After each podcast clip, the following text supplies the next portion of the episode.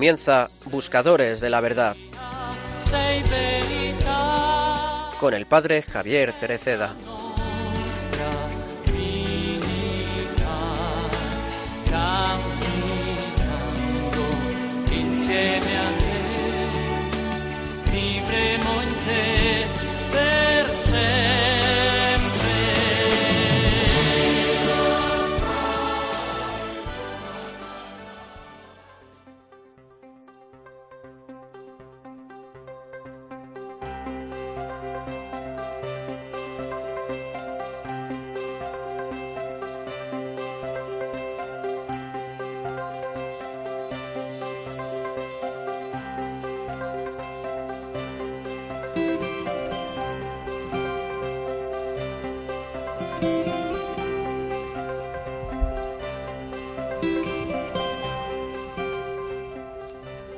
Pero, ¿qué significa perder la vida por causa de Jesús?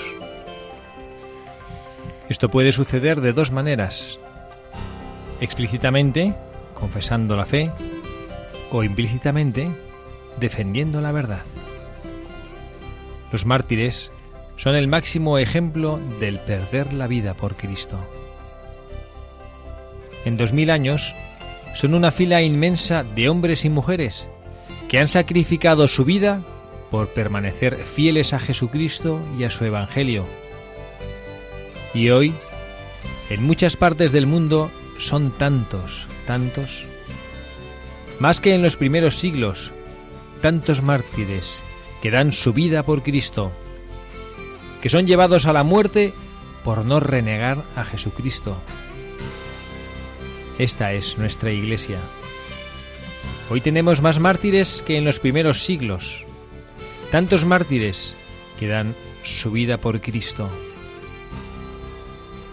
Pero también está el martirio cotidiano, que no comporta la muerte, pero que también es un perder la vida por Cristo, cumpliendo el propio deber con amor, según la lógica de Jesús, la lógica de la donación, del sacrificio. Pensemos, ¿cuántos padres y madres cada día ponen en práctica su fe, ofreciendo concretamente su propia vida por el bien de la familia? Pensemos en esto.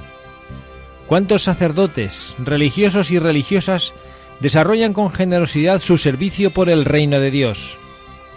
¿Cuántos jóvenes renuncian a sus propios intereses para dedicarse a los niños, a los minusválidos, a los ancianos?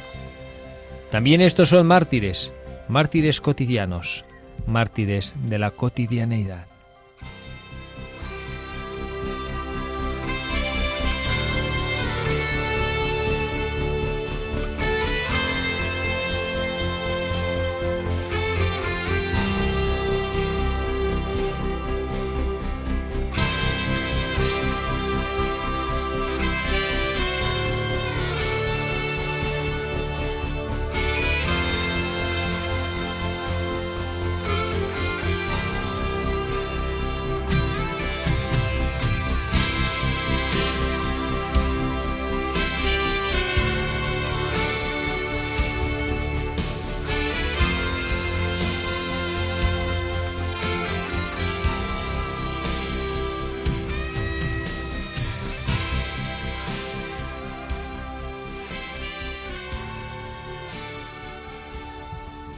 Buenas tardes, queridos amigos, queridos oyentes de este programa, Buscadores de la Verdad. Le damos la bienvenida a este espacio de reflexiones en voz alta de Radio María, este sábado 16 de septiembre, en el cual ha recomenzado la vida ordinaria para tantas y tantas personas. Los alumnos ya llevan casi dos semanas de colegio y la vida cotidiana vuelve a su presencia, esa vida cotidiana que tanto bien nos hace, en la cual Dios nuestro Señor nos invita a vivir nuestra santidad, nuestra entrega, como hemos leído en este mes, este texto del Papa Francisco, en el cual nos invita eso, a ofrecer nuestra vida en las cosas cotidianas, no a buscar cosas extraordinarias que están fenomenal, pero cosas que quizá no están tan al alcance de la mano.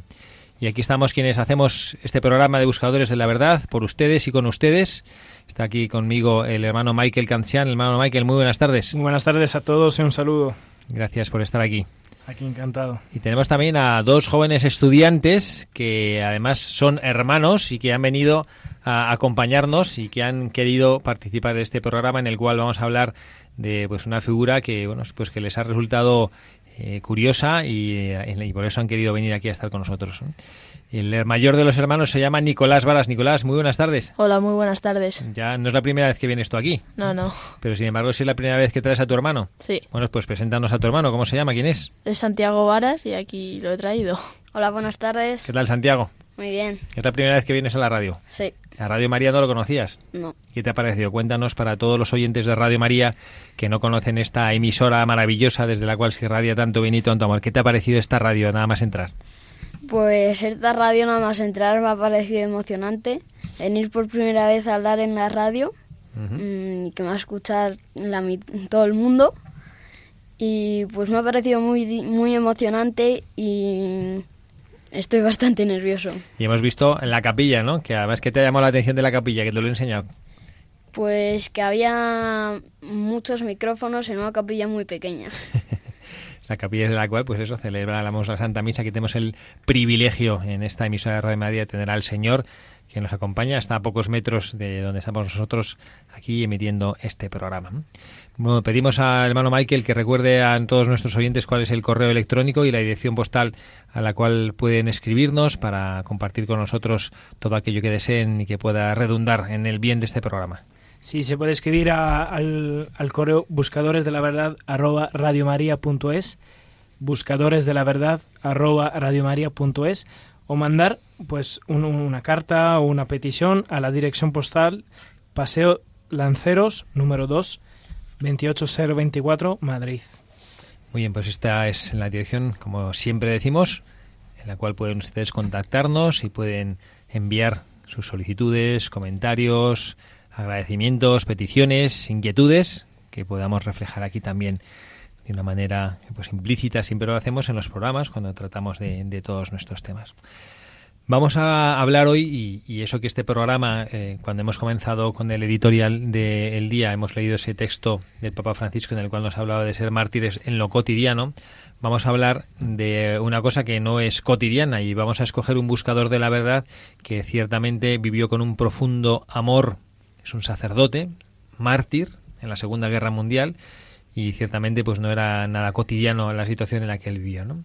Y bueno, vamos a proponerlo porque nos parece una historia que no les vamos a adelantar ahora nada. A mí como sacerdote me emociona esta la vida de este hombre y queremos eh, compartirlo con ustedes porque hemos descubierto en, en, su vida, en sus enseñanzas, incluso en algún escrito que hemos eh, visto de él, eh, del fundador de su movimiento, cosas que nos han ilusionado y que sentimos que podemos reflexionar en voz alta, con, con cariño, con ilusión y también con necesidad de aprender y de escuchar cuál es lo, el mensaje que este buscador del día de hoy tiene para nosotros.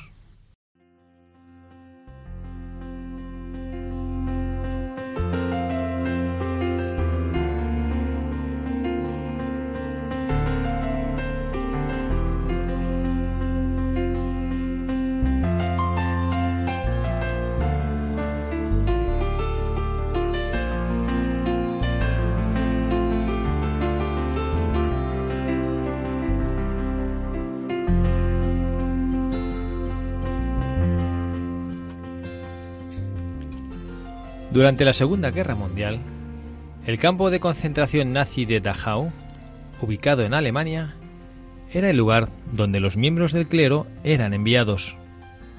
Fue en ese sitio de dolor y muerte donde se produjo un increíble evento, la ordenación de un sacerdote católico.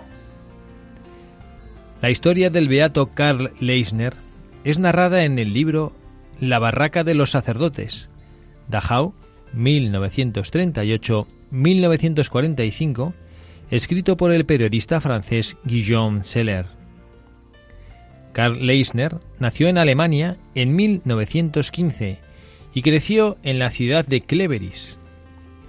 Desde temprana edad sintió el llamado al sacerdocio e ingresó al seminario en Múnich cuando tenía 19 años. En ese tiempo, también se unió al movimiento apostólico de Schoenstatt, al que perteneció hasta su muerte. En 1939 fue ordenado diácono, pero enfermó de tuberculosis y tuvo que ser internado en un hospital. En noviembre de ese mismo año, Leisner fue arrestado por la Gestapo, la policía secreta nazi, y deportado al campo de prisioneros de Dachau.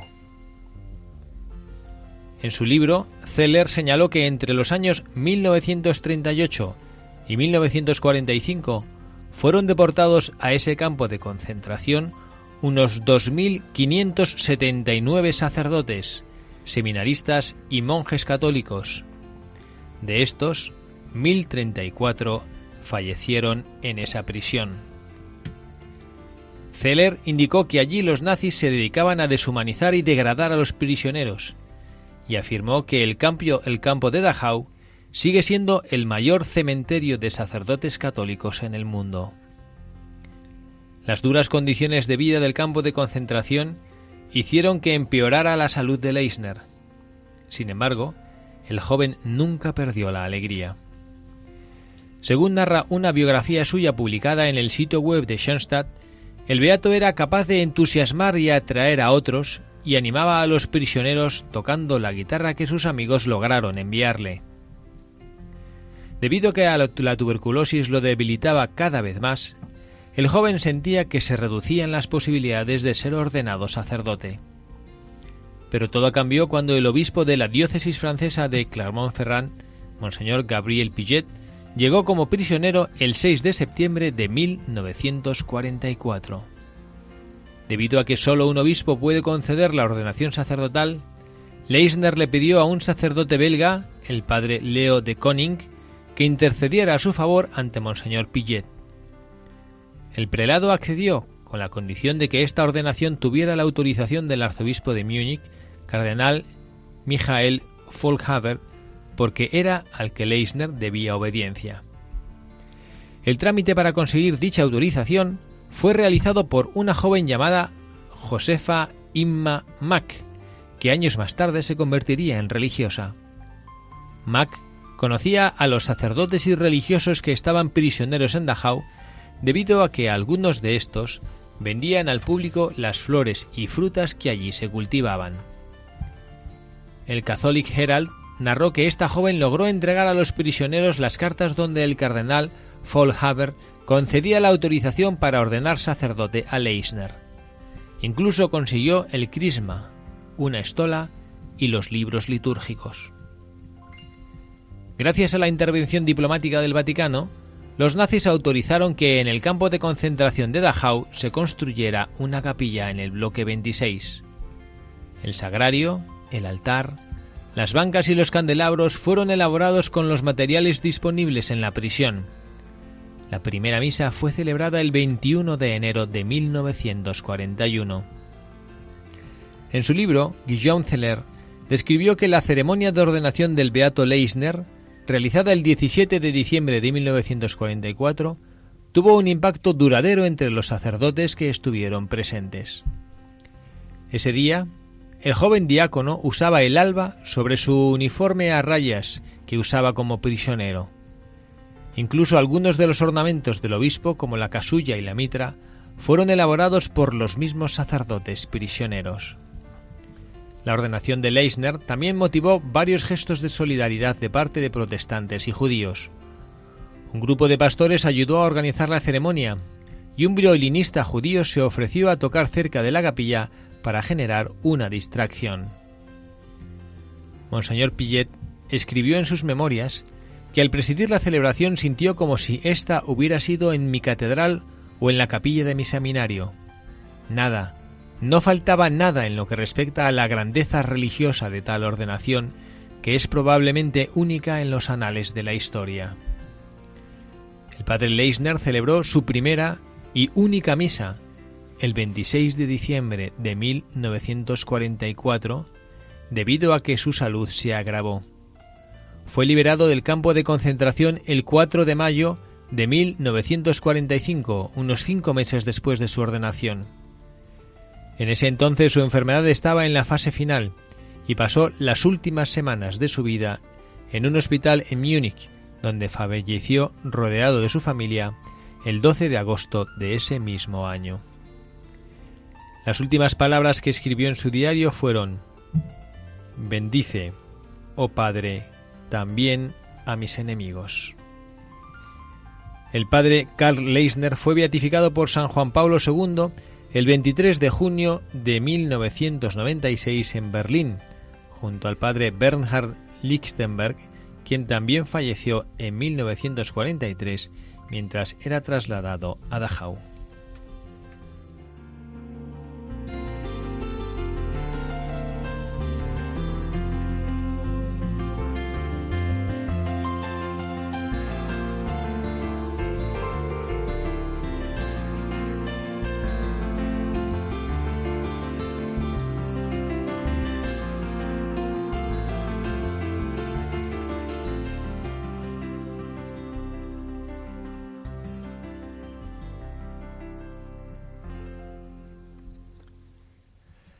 Bueno, hermano Michael, ¿qué le ha parecido nuestro beato de hoy? una historia intensa, la verdad. Y a mí personalmente me ha, emocionado mucho porque, digo, ya, ya que yo me estoy preparando para mi, mi, ordenación sacerdotal, que será en unos varios años por adelante, uf, eh, me he sentido muy identificado, muy identificado de que, eh, pues, un, un, un, beato Dios le pida que sea ordenado sacerdote, pues en un campo de concentración y, muchas veces uno piensa que, que la ordenación sacerdotal, el momento más bonito de tu vida, eh, ¿por qué lo es? Porque eres sacerdote por la eternidad, ¿no? No por, por, el, por el tiempo que pasa en el mundo, por la eternidad. Y, que estás ahí toda la gente, toda tu familia, no. Y ahí estás en un campo de concentración, rodeado de otros prisioneros eh, que están en una situación muy desagradable, con un olor a muerte que se respira en el campo de concentración y ahí recibes este sacramento grandioso. ¿no? parece una paradoja. A mí me parece una, una vida bastante dura, porque como ha dicho el hermano Michael, su, su más grande alegría era ser sacerdote. Y hubo muchísimas complicaciones y, y, nunca perdió la alegría, siempre se mantenía feliz y, y, ayudando a sus compañeros a mantener el, el ánimo y como decía la historia, eh, tocando la guitarra para unir a todos. Y es sorprendente cómo, incluso bajo esas circunstancias, no pierde la alegría. Este es, desde luego, uno de los mensajes que habitualmente encontramos en nuestros en nuestros santos que utilizamos o beatos que utilizamos como modelo y como ejemplo como buscadores de la verdad para nuestro programa la alegría en el seguimiento de Jesucristo un santo que nunca pierde la alegría a pesar de las dificultades en las que vive tenemos aquí eh, una foto en el estudio de este beato y se le ve un hombre pues con rapado, con gafas, con un jersey así pues un poco como de tela un poco pues eh, basta y sin embargo con una expresión de profunda paz y profunda serenidad. ¿Y cómo podría ser esto, no? En un lugar tan tan terrible, ¿no? En un lugar en el que pues eh, prácticamente el 40% de los que estuvieron sacerdotes ahí internados murieron. Y a mí me hace pensar, y para mí este es el primer mensaje que quisiera compartir con nuestros oyentes el día de hoy, cómo cambia el mundo cuando pones la atención y centras la atención en Dios nuestro Señor. Monseñor Pillet, que es el sacerdote, el obispo francés que le ordenó, contaba posteriormente, como hemos leído en, el, en la biografía de nuestro santo, nuestro beato buscador, que cuando celebró esa ordenación sacerdotal, él la describe como pues casi única en los anales de la historia, ¿no? Pues me imagino que pocas ordenaciones eh, sacerdotales habrán tenido estas características, eh, que bueno, pues en un campo de concentración con tantísimas mm, cosas así pintorescas, eh, difíciles, raras, eh, probablemente pocas habrán tenido lugar y seguramente a pesar de la buena voluntad de los presos la capilla pues no sería especialmente pues eh, litúrgica o, no sé o suntuosa o como suelen ser los lugares eh, que con los cuales los cristianos queremos alabar y, agradecer a Dios nuestro Señor su presencia en la Eucaristía y sin embargo el obispo dice eso no y yo lo creo lo creo profundamente que así debió ser cuando él vivió esa ceremonia. Yo me estaba imaginando que nos dice la biografía que esta santa mujer esta buena mujer logró conseguir hasta los libros litúrgicos. Yo me imagino al obispo con sus ornamentos, Me imagino a un preso con su pijama de rayas tremendo que nosotros que, hemos conocido el horror de esos campos de concentración enseguida asignamos a pues a esa situación tan inhumana de los presos del campo de concentración eh, enflaquecidos pues me imagino a un preso sujetando el misal y me imagino al obispo leyendo las fórmulas del ritual de la ordenación sacerdotal abstraído del lugar en el que estaba y pensando o centrándose en Dios nuestro Señor pensando y centrándose en esa realidad que Dios llega hasta cualquier confín de la tierra. Y pienso cómo es grande el Señor que, pues que efectivamente que a pesar de que las circunstancias sean tan dolorosas, Él es capaz de hacerse presente siempre. Sobre lo que usted ha dicho, Padre, es cierto que el Señor nos puede sorprender en todos sitios, porque ¿quién diría que en un campo de concentración un sacerdote se, se ordenaría. ¿Y quién le hubiese dicho al obispo que dentro de poco hubiera celebrado misa eh, en, en, una prisión, en un campo de concentración, y él se, sentía como, como en su propia parroquia, y se sentía como, como celebrando misa como todos los domingos. Sí, sí, y, y justo en eso, o sea, a mí me gusta mucho pensar eh, bueno, y un poquito me asombra y a veces a lo mejor nos puede también fastidiar que Dios hace las cosas de manera inesperada, ¿no? De manera inesperada. Y, justo es el momento más fuerte donde tenemos que poner nuestra mirada y fijar nuestra mirada en Dios nuestro Señor, porque parece que las cosas tambalean a tu lado, ¿no? Y yo, yo me imagino la imagen de ese eh, Leisner que cuando se, se reviste del alba, eh, encima de su pijama rayas, de ese pijama de rayas que había trabajado, había sudado, a lo mejor había sido golpeado, había sido insultado o cualquier tipo de barbaridad que había eh, tenido que aguantar en nombre del Señor y por el Señor.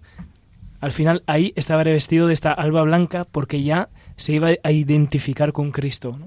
Y, y justo en este lugar, ¿no? Y Cristo pone su morada entre los hombres ahí en el campo de concentración, no solamente con el sacramento de la Eucaristía, pero también con la identificación en Leisner a través de la ordenación sacerdotal. Estaba pensando ahora en, en eso, el, como decía ahora Nicolás, ¿no? que pues eh, cómo, nos, cómo es capaz Dios de sorprendernos.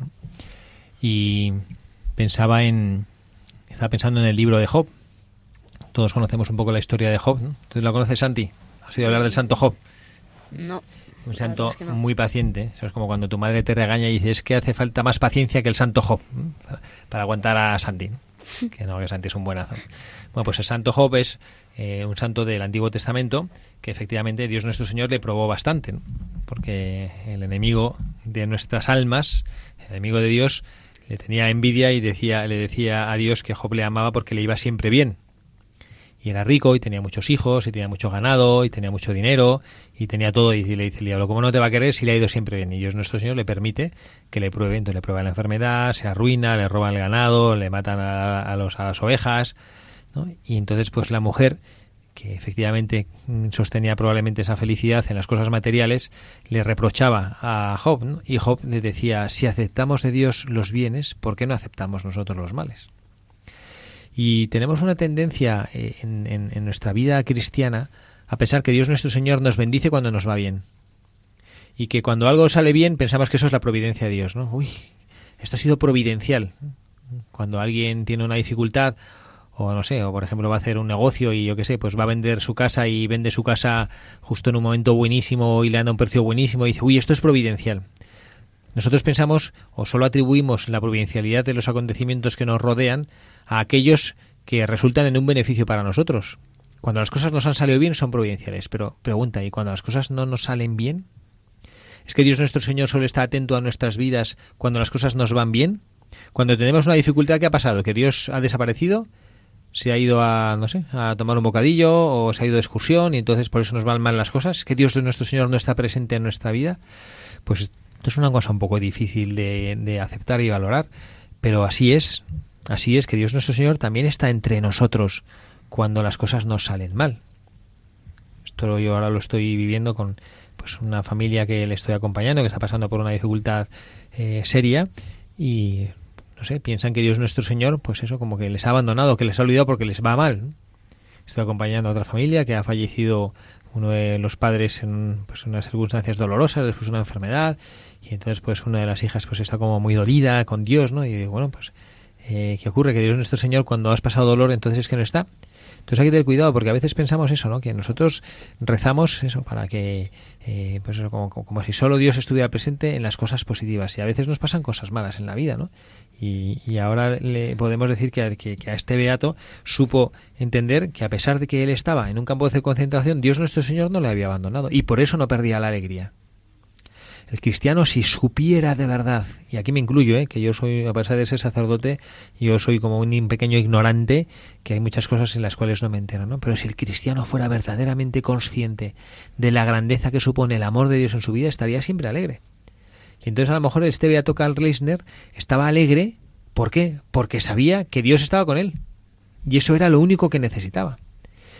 Y esto a mí me, empuja, y lo hemos dicho muchas veces, pero esto es esencial en nuestra vida cristiana, lo hemos hablado y lo hemos insistido y hemos invitado reiteradamente a nuestros oyentes a que hagan esta experiencia de la oración, a que oren, porque a través de la oración descubres a Jesucristo. Entonces te pasa como nuestro buscador de la verdad, que tienes una dificultad seria en nuestra vida. Yo no sé si alguno de nosotros ha pasado una dificultad mayor de estar preso en un campo de concentración y sin embargo no perder la alegría.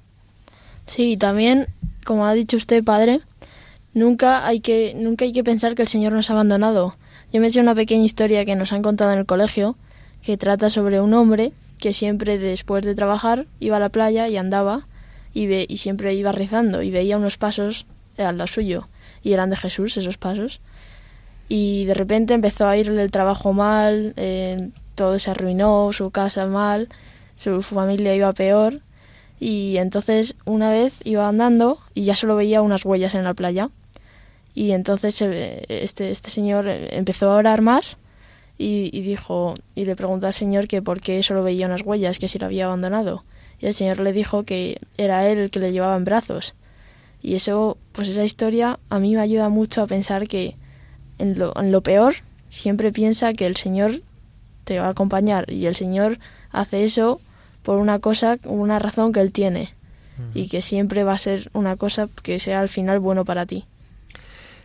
De hecho, algo que, bueno, pare, lo que usted ha dicho parece que conoce toda mi vida desde hace ahora, pero las frases que usted ha dicho han hecho vibrar en mi interior muchas experiencias eh, que, que regresan muy vivas, ¿no? De por qué yo pienso que cada uno de nosotros eh, a lo mejor es verdad, no, no va a estar en un campo de concentración, pero a lo mejor podemos poner, quitar el nombre campo de concentración y poner cuál es tu campo de concentración. A lo mejor eh, tu sufrimiento, esta situación que te cuesta, que a lo mejor son nuestros pequeños campos de concentración donde Dios nos pide de dar la vida por Él, ¿no? Y, y, justo en eso yo, eh, pues en mi experiencia vocacional fue una experiencia súper fuerte y, y veías gracias que venían de todos lados, entonces decías que Dios era lo máximo, porque podía ser todo en tu vida y, arreglarlo todo en tu vida. Pero luego empiezan las dificultades y entonces ahí justo, eh, no sé, yo por mi vida personal, yo me había enfadado muchísimo con Dios y dije, Dios, es que tú no sabes hacer las cosas, porque Porque uno te da lo mejor y tú lo desprecias, ¿no? Y le mandas dificultades y tal. Pero ahora con los años puedo decir que la experiencia más fuerte de Cristo que he tenido ha sido justos en, justo en esos momentos de sufrimiento, en esos momentos de dolor. Y lo más, eh, lo más divertido, por así decirlo, fue descubrirlo en la oración en esos momentos. Porque es cuando en la oración, como decía Nico ahora, que descubres que Él te lleva, que él te lleva en brazos. Porque si lo ves humanamente, pues ves solamente unas huellas y que parecen las tuyas. Pero es justo la experiencia de Dios que te permite dar saltos grandes, ¿no? La experiencia de Dios que además que todas estas cosas nos las da no solo para nosotros, nos las da para que las transmitamos a los demás. Dios nuestro Señor no nos da gracias unipersonales, personales intransferibles. Todo lo que Dios nos da nos los da para que crezcamos en el amor y para que nos transformemos en él y para que sirvamos a nuestros hermanos los hombres. Por eso hay que pensar que esas gracias que Dios nuestro Señor me permite vivir o me concede vivir o me hace que me ilusione en vivir son también para que yo sea feliz y viva y alcance la santidad para la que Él me quiere y también para que ilumine a los que me rodean. Y por eso este beato logró a las personas que le rodeaban logró pues eso transmitirles y, esa sensación de alegría ¿no? que es un poco el servicio que nosotros como cristianos también tenemos que hacer ¿no? ponernos a los pies de, del Señor y derramar pues eso como hizo la pecadora arrepentida no ese perfume a los pies del Señor no bueno y, esta esta reflexión ahora me doy cuenta que nos bueno nos permite introducir el ratito de oración musical que siempre nos gusta poner en el programa y que el hermano Michael nos va a explicar. Así es, es, un, es una canción que, que yo he encontrado y que, y que me ha llamado mucho la atención porque sobre todo eh, cuando uno se une a las letras eh, con su alma, con su espíritu y, buscando de ponerse en la presencia de Dios y, se, y, esas palabras de la, de la, canción la refiere a Jesús rezando, pues eh, deslumbran una realidad eh, muy, muy muy palpable de nuestras vidas, que es ofrecer toda nuestra cotidianidad a los pies de Jesús como perfume, ¿no? Este, de hecho, se titula Perfume a tus pies. Eh, ofrecer todos tus sufrimientos, las cosas que te cuestan, en definitiva, todas las cosas que Dios te pide que se la ofrezcas, ¿no? Dios te pide que le des la vida, no te pide que le des un momento ¿no? de tu espacio y el momento eh, bonito del día, te pide todo el día, te pide todos los momentos pero ofrecérselo como, como perfume, como adoración, como alabanza a Él, a su persona. Pues vamos a escuchar entonces esta oración y enseguida estamos con ustedes otra vez.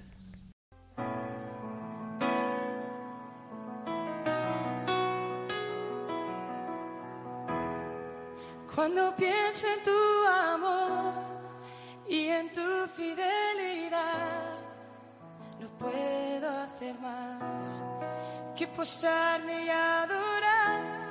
Y cuando pienso en cómo he sido y hasta dónde me has traído, me asombro de ti. Y no me quiero conformar. He probado y quiero más. Quiero más de ti. Enséñame a amarte y a vivir conforme a tu justicia y tu verdad. Con mi vida quiero adorar con todo lo que tengo y lo que soy. Todo lo que he sido te lo doy. Que mi vida sea para ti como un perfume a tus pies.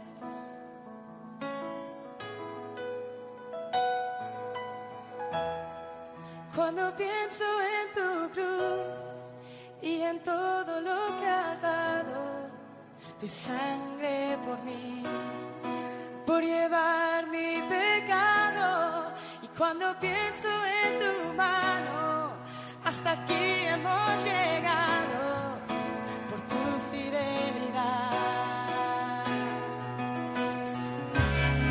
Y no me quiero conformar. He probado y quiero más, no me quiero conformar, no me quiero conformar. He probado y quiero más.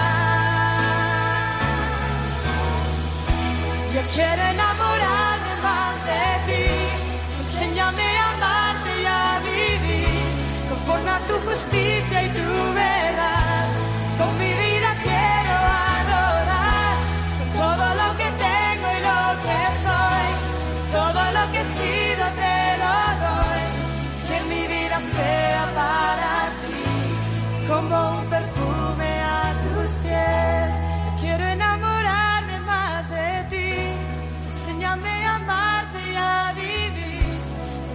tu justicia y tu verdad.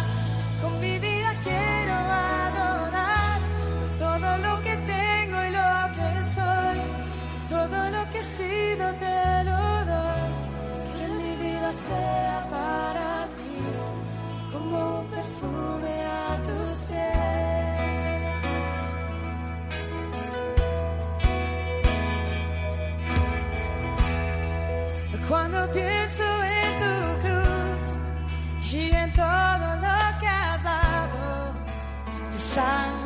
Por mí,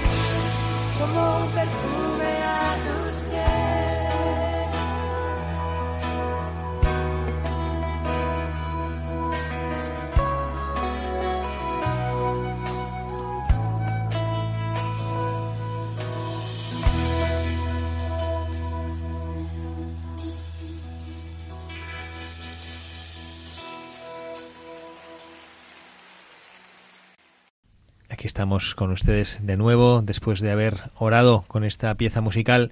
El padre Javier Cereceda, quien les habla, acompañado en el estudio, como siempre, por el hermano Michael, y hoy de manera particular con Nicolás Varas y Santi Varas.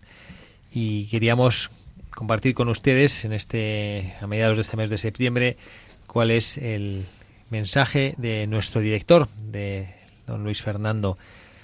Dice así, al final mi corazón inmaculado triunfará.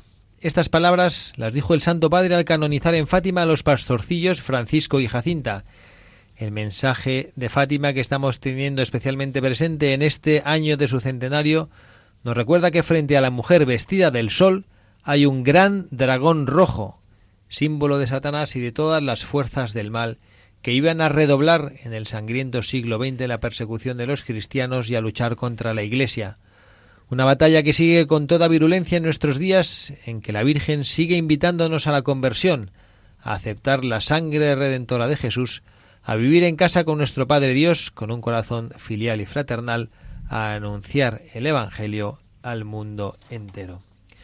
Este es el mensaje que nos deja nuestro director, don Luis Fernando, y que nos ayuda también a nosotros a recordar esa presencia maternal de María y que también en nuestro beato Karl Leisner tiene una connotación particular. Sí, de hecho, eh, una cosa curiosa, bueno, para quien no sabe, cuando un- uno se ordena sacerdote, normalmente suele hacer unos recordatorios, que es un como una especie de fotografía del momento. Y una fotografía normalmente le pone una imagen que le llama mucho la atención a él personalmente y resume su experiencia espiritual o lo que le ha motivado con un lema, con una frase. Y la frase de, del Beato Lisner era, un hijo de María nunca perecerá.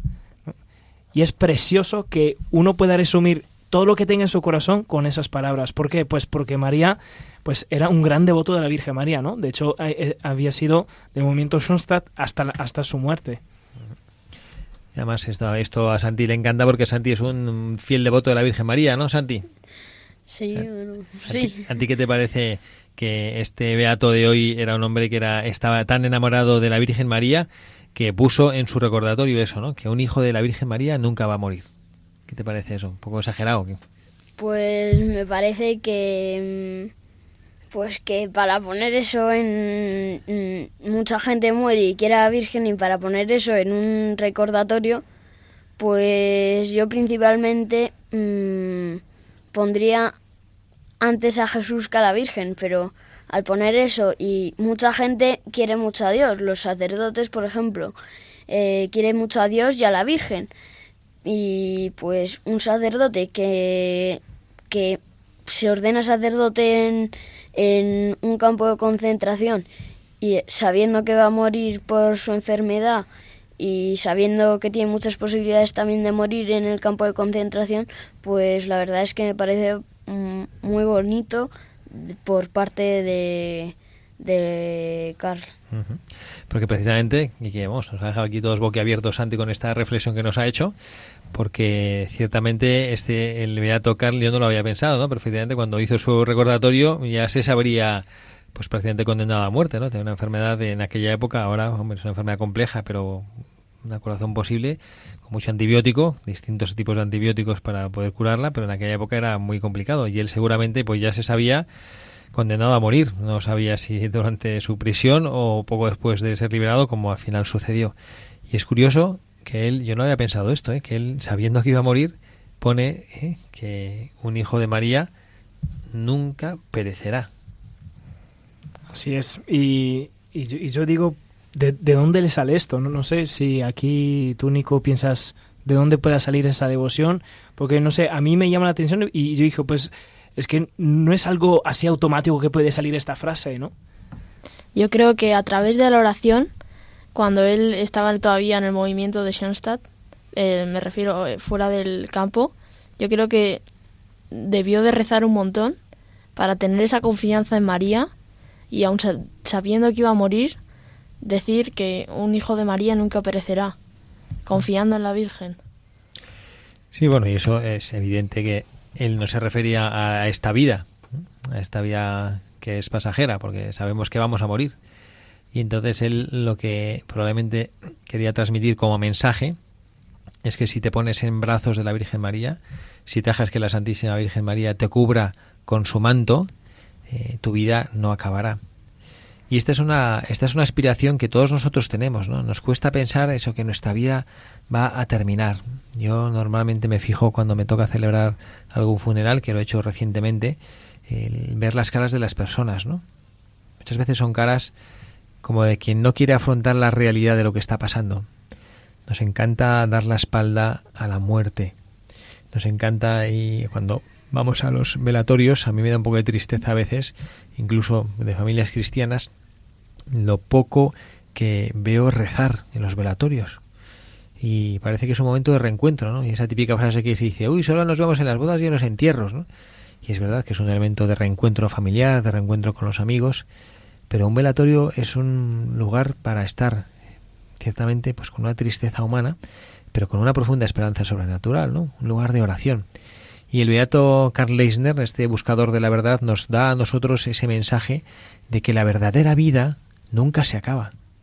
Y a la verdadera vida accedes cuando tú te entregas y te pones en manos de Dios nuestro Señor a través de la Virgen María. Nos decía Santi, eso bueno, como que, Cristo, la Virgen María, bueno, pues amando a la Virgen María, amamos a Jesucristo, que es su Hijo, ¿no? Y a Él no le pesa que nosotros la le tengamos tanto cariño a ella, porque se sabe amado a través de ella. Cuando amamos a ella como madre, amamos también a su Hijo y amamos todo aquello que ella como madre ama.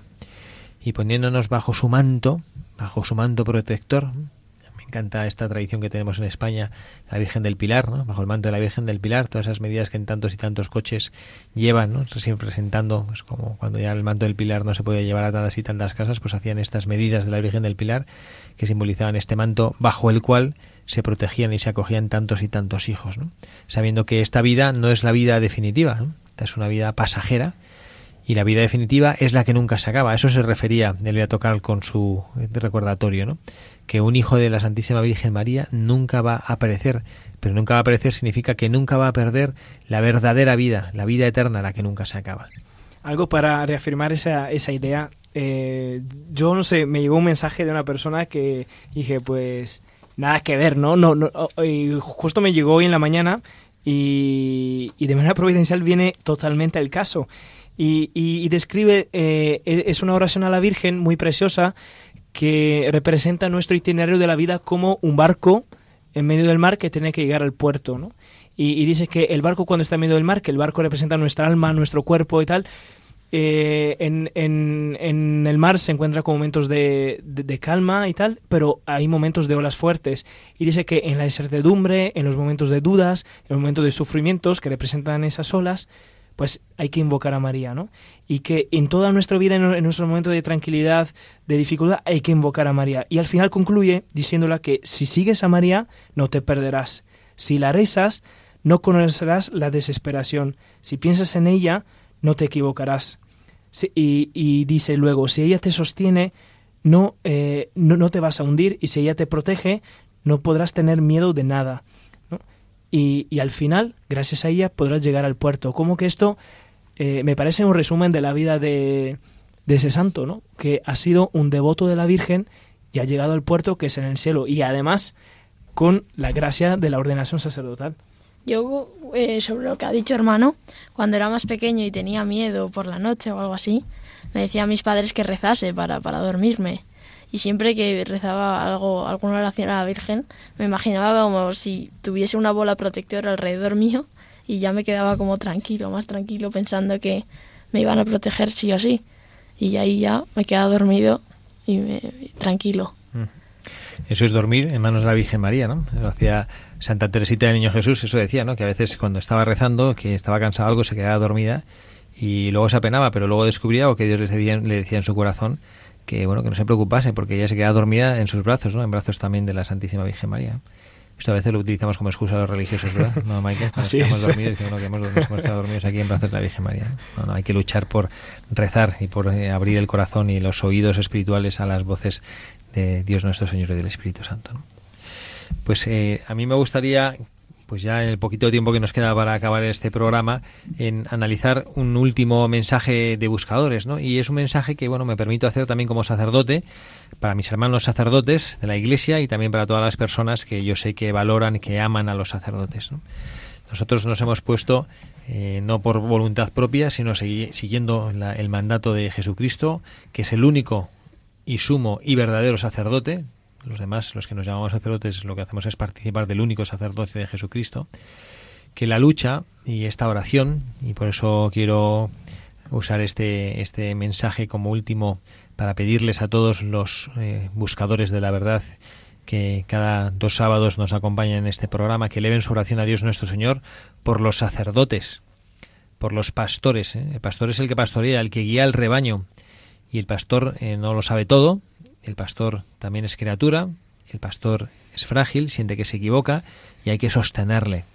Y entonces, pues eso, hay que pedir a, todos nuestros buscadores que pensando en este pastor, en este hombre que celebró una única misa en su vida, me parece una cosa preciosa. Los sacerdotes cuántas veces celebramos la misa.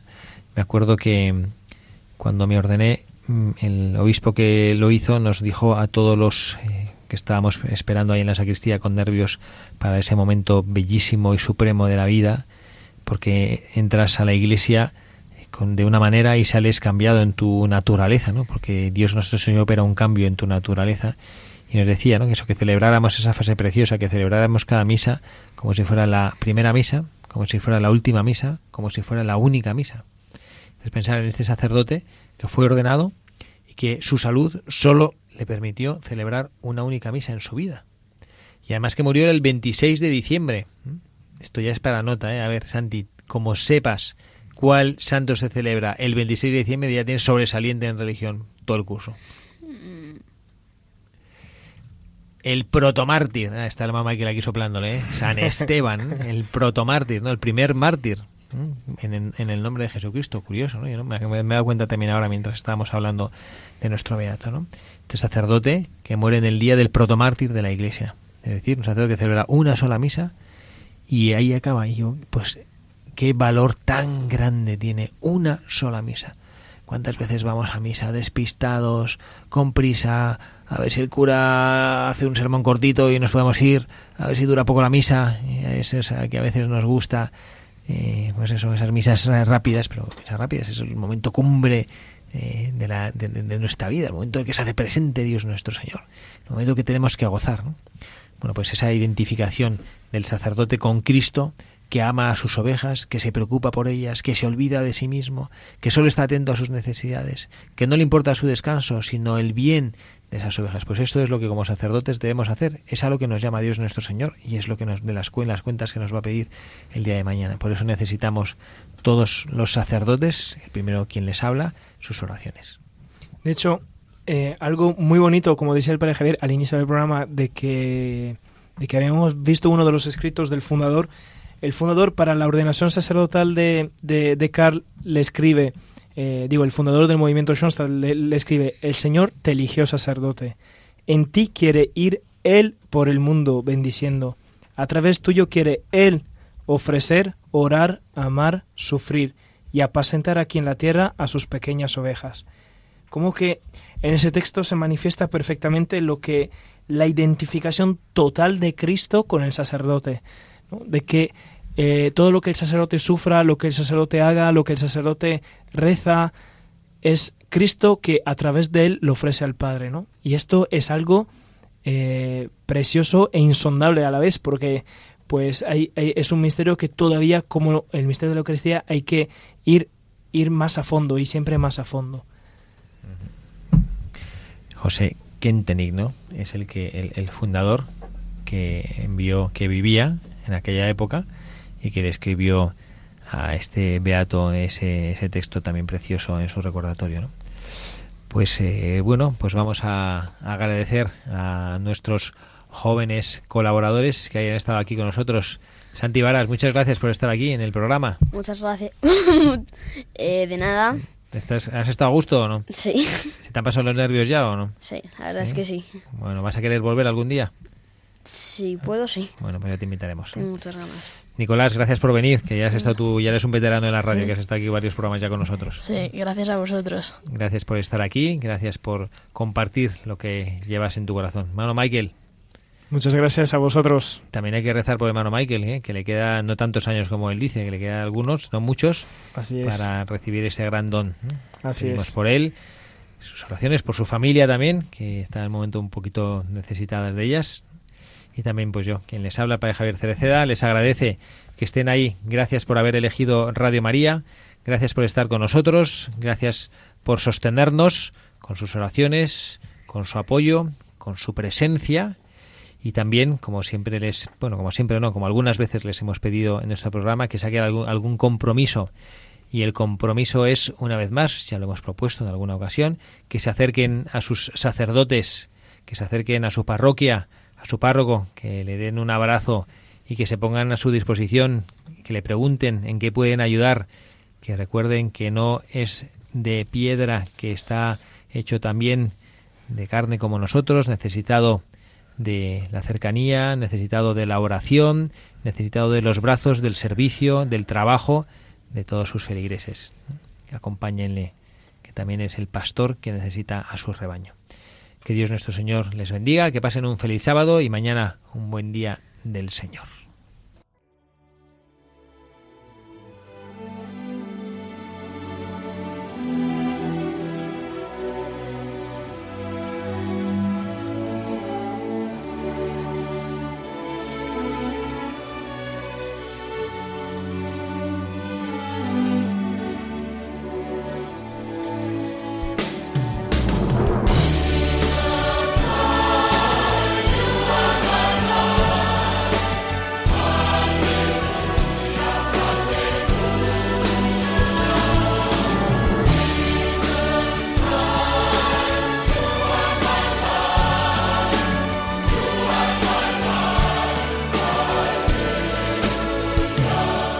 Han escuchado Buscadores de la Verdad con el padre Javier Cereceda.